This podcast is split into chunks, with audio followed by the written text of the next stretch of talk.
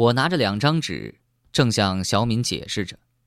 此时，老曾站起身来，对小敏说：“取之于祖，用之于民。你爷爷可能并不是分给了老百姓，也许今后我们会知道他把那宝贝用在了哪里。”小敏说：“对呀，对呀，曾伯家里还有几张图纸没有解出来呢。您老想想办法吧，我们回去继续找线索。”老曾却说：“线索已经有了。小罗，你来解释一下，这‘浪中佳业，密图顿开’是什么意思？”这可考不倒我，去过阆中两次，知道阆中的最著名的保宁醋。小米爷爷是在提示我们，用保宁醋。可以现出其他图纸的那些阴影。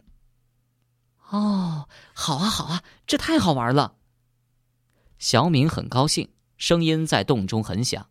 几只蝙蝠刚回来，又惊飞起来。这时候，小敏连忙说：“我们快回去吧，这儿太吓人了。”虽然这洞里阴森，空气也不好，但是我还不太想立刻就走。我说道。过一会儿吧，这个洞子难得来一次，我再仔细看看。老曾也同意我的意见。是啊，刚才我发现有五个支洞连到这里。我的朋友建议市政府打通洪崖洞和湖广会馆的暗河。这次来了，我得帮他看看。我想多待一下的原因跟老曾当然不同。刚才洗过手，后来摸过香案，取过铁盒。但是我的手仍然是干净的，香案上没有灰，铁盒上没有灰，跪过石蒲团的膝盖依然是洞壁跪爬时粘上的湿黑土壤。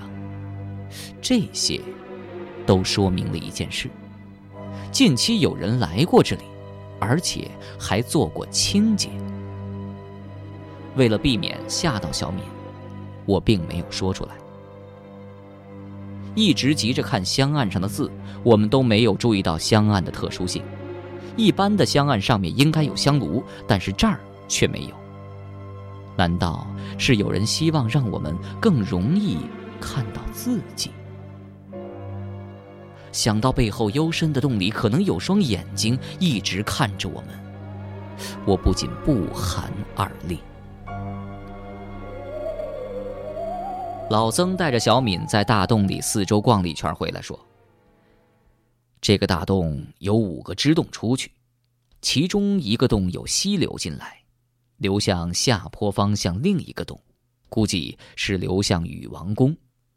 就我们来的那个支洞最小，而且在腰上。”我问老曾：“这个水沟很窄呀，不像图上所说的暗河呀？”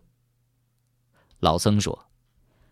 一九四九年到现在，重庆城的变化太大了，树木就少了很多，山体的出水量大量减少，而且现在才五月初，去年重庆旱情严重，现在两条江水位都不高啊。说着，老曾用手电扫那条水沟的周围，你看，这附近凹陷很深。以前这个沟可能又宽又深，而且越流越宽。进入下面那个洞之后，可能就真正的像条暗河了。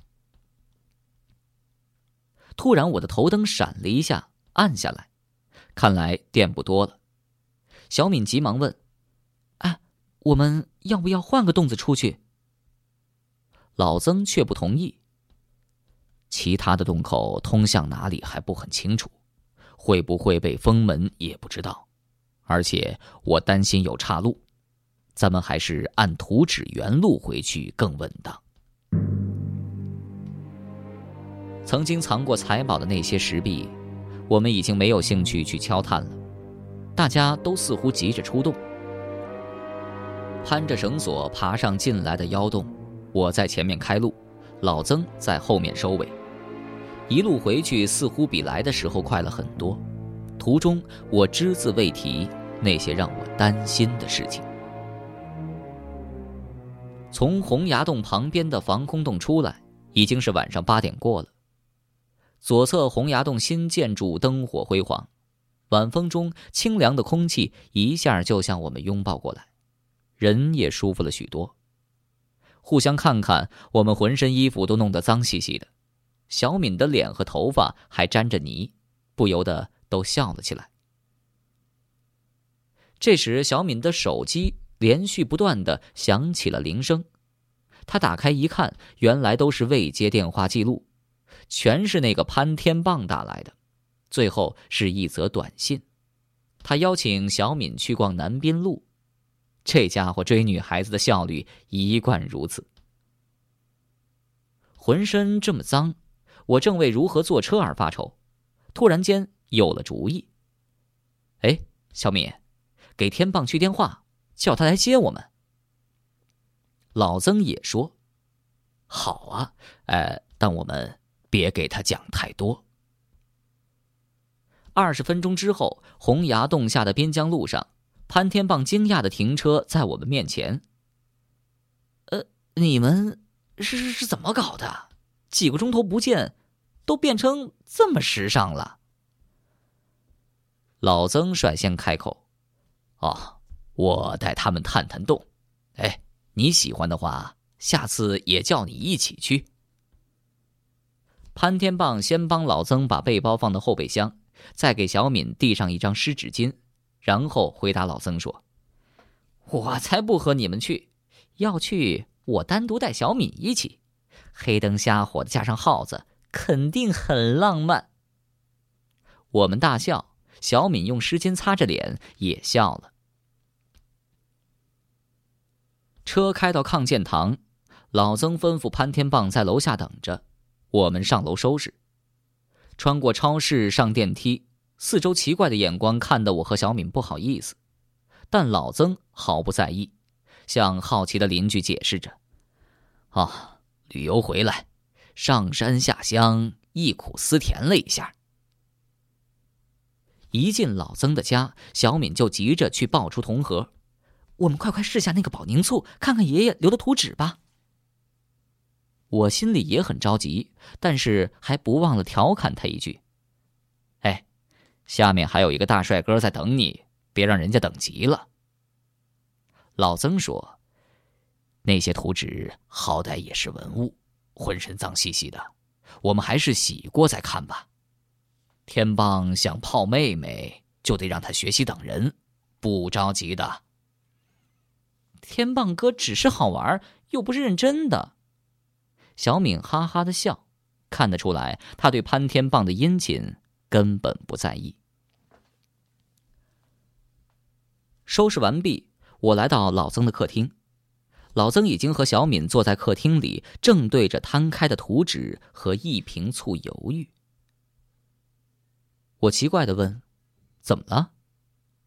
小敏拖着脸，发着愁说：“我们想用醋来泡图纸。”但是又怕把这图纸损坏了。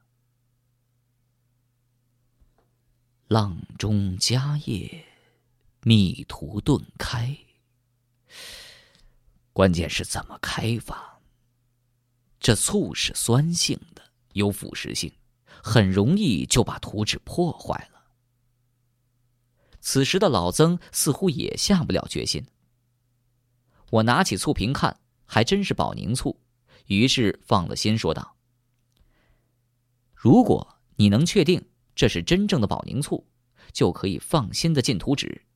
原因有二：一是按小敏爷爷的交代，应该没有风险；二是我恰巧了解一点情况，这保宁醋啊，跟其他的醋有较大区别，据说是唯一一种可以防腐的醋。”老曾犹犹豫豫的找了一支棉花签。取了一张未显影的图纸出来，轻轻的把醋涂抹到图纸一角。整个图纸没有显示什么东西，但是图纸的一角出现了一个汉字“三”。老曾停下手来，没有继续。这个“三”，会是什么意思？我检查了涂过醋液的图纸，没有被破坏的痕迹，于是鼓励老曾：“老曾啊，放心吧，我们试过另一张再说吧。”这时候，小敏也急切的同意。老曾取出另一张图来，更仔细的在四角上涂了一层醋液。一分钟不到，纸上又显出字来，还是一个字，还是在角上，这次是汉字。七，我恍然大悟。老曾啊，这肯定是图纸的编号，图纸是有顺序的。老曾怀疑的把已经显示过的第一张图取出来，选了四个角，涂上醋液。又是漫长的一分钟之后，果然右下角出现了一个汉字“一”。我们兴奋极了。老曾把每张图纸的四角都涂上醋。过了一会儿，除了一张纸没有显影，其他全都露出了编号。从一到十二，十二张图纸有了一个顺序。这个顺序会有什么意义呢？那张没有编号的图纸上又有什么特殊性？大家正在猜测。小敏的手机响了。自然是在楼下久等的那位可怜的潘天棒。小敏拿着电话对我们说：“哎呀，怎么办？天棒哥说，如果我们十分钟之内不下去，他就带东西上来，免得我们饿着。”这家伙真有一套。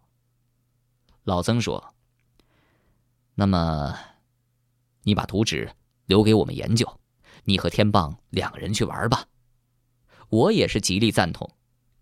小敏却说：“那不行，我再让他等下，我们解开图纸再走。我已经猜到哪张图纸能被醋显影了。”小敏说完，从图纸堆里取出编号为二的那张，递给老曾说：“肯定是这张。”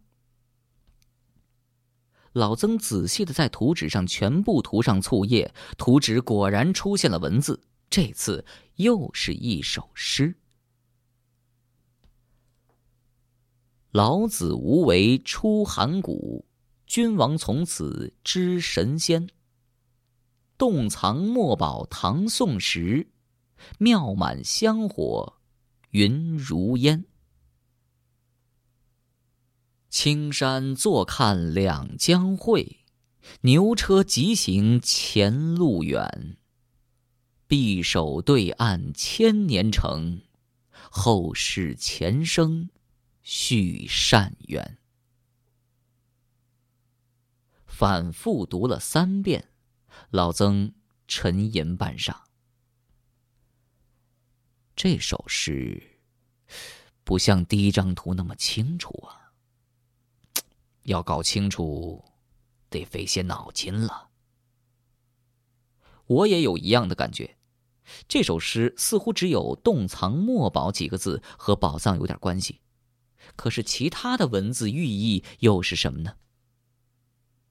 看见小敏焦急的样子，我抄下这首诗说：“能把字显影出来已经很不错了，咱们不要太心急，晚上好好想想。”老曾也劝小敏：“小姑娘，估计你也帮不上忙。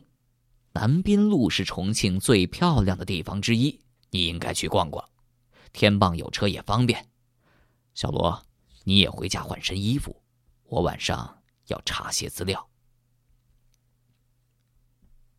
说到这里，小敏只好同意了，收拾一下，跟我下了楼。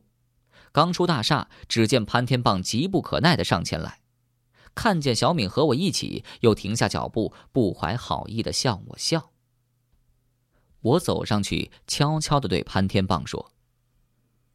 我是回家换衣服的哈，你别瞎操心，我呀不当你们的电灯泡。这潘天棒居然说：“嗨，你想哪儿去了吗？我才不怕，泡妹妹嘛，没灯泡要上，有灯泡时关掉灯泡也要上。”我笑着跟他们道别，打了一个出租车回家了。回到沙坪坝自己家里。换好衣服，吃过饭，就一边上网查资料，一边研究这首诗：“老子无为出函谷，君王从此知神仙。”这句应该是道教创始的传说。这传说里说，周朝时一个叫尹喜的地方官，观天象预测有圣人来，于是，在函谷关接到用青牛驾车来的老子，拜他为师之后，他记录下老子的话，整理出了《道德经》。洞藏墨宝唐宋时，庙满香火云如烟。这句应该是指藏宝图所指的东西为唐宋的字画，而且地点在一个庙里。结合第一句，应该是一个香火很旺的道观。太好了，重庆保护下来的道观本来就不多，即使是陪都时期，那时候知名的道观也应该不多。第三四句似乎说的都是这个庙的地理特点。想到这里，手机响起来，是老曾的。小罗，地点肯定就在老君洞。哈，这老曾跟我想的一样。我又问老曾：“老曾啊，不过这青山坐看两江汇，说的是能看到两江汇合的地方，老君洞看不到吧？”可老曾却说。隐约还是可以看到的，其他能看到两江汇合的道观，又在江对岸的，就只有玄坛庙了。玄坛庙，这个道观我倒听说过，但是却不知道在哪儿。